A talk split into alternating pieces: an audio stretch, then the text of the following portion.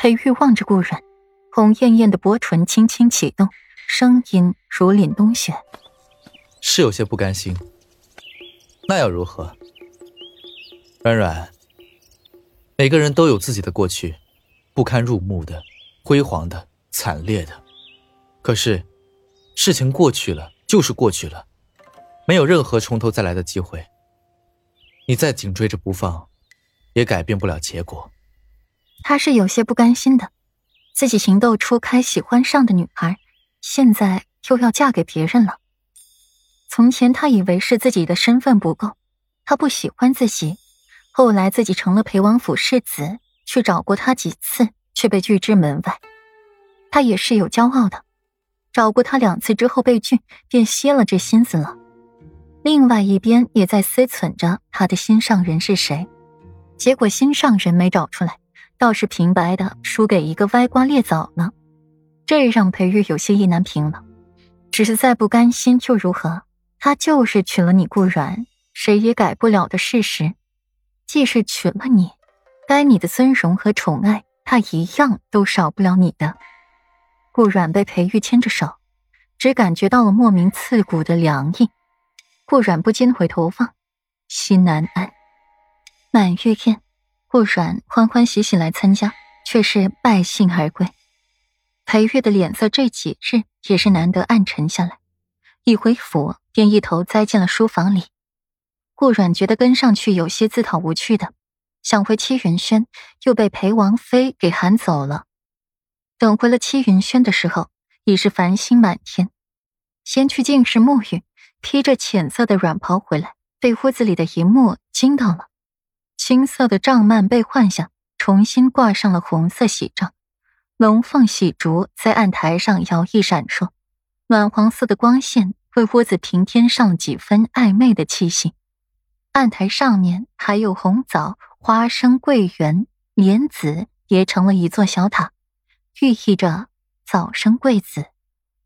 窗户、门板上也都被贴着大红喜字，屋里萦绕着一种莫名的喜气。暧昧暖黄的光晕有些迷醉了顾软的眼睛，呆呆的望着这幕，有些不知所措。突然，身后贴上了一具温暖的身体，温暖的气息散在耳边，声音暧昧：“软软，择日不如撞日，就今天，为父把欠你的洞房花烛夜还于你，可好？”“没必要的。”顾然抿了抿唇。看着眼前的这幕，和一年前的一模一样，一样的喜帐、喜烛和喜字，不一样的只是裴玉的态度。我觉得有必要就行。裴玉双手从身后环抱住了顾软的腰肢，亲吻着顾软的耳垂，模模糊糊的说道，双手也扶着顾软的腰，慢慢往上，放在他的肩头，轻轻的掰过他的身子。指尖轻挑着他的下巴，对准他红润的唇瓣吻下去。顾软的双手也顺势环上了裴玉的脖子，闭上眼睛回应他，温软如水。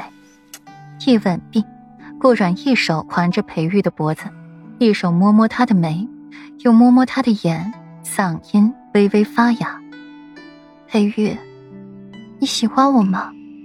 裴玉一怔。自是没想到顾软会突然问自己这个问题，毕竟以顾软的性子，软化再快，喜欢和爱这样的字眼他是从不会说的，唯有那么几次，还是趁他失忆诱导着他说出来的，唯有的几次情话也说的隐晦，模棱两可。不可否认，我很在意你。裴玉沉默了一会，给了顾软答案，在意。还没有上升到喜欢的地步，那你有多喜欢我？温软的身子紧贴着裴玉，吐气如兰，锲而不舍地追问他。相比较白日，夜晚时裴玉的耐心更佳，一点没有不耐烦的回答着顾软，温言声声：“喜欢到不能再喜欢。”顾软听到答案，不禁嗤之以鼻，真是狡猾的男人。喜欢到何时才能不喜欢了？也许天荒地老，也许就是下一刻，全凭你的心情。任何的爱意情意都是被你给主导了，旁人便是只有听从的份儿了。那九公主呢，夫君大人，曾经爱过吗？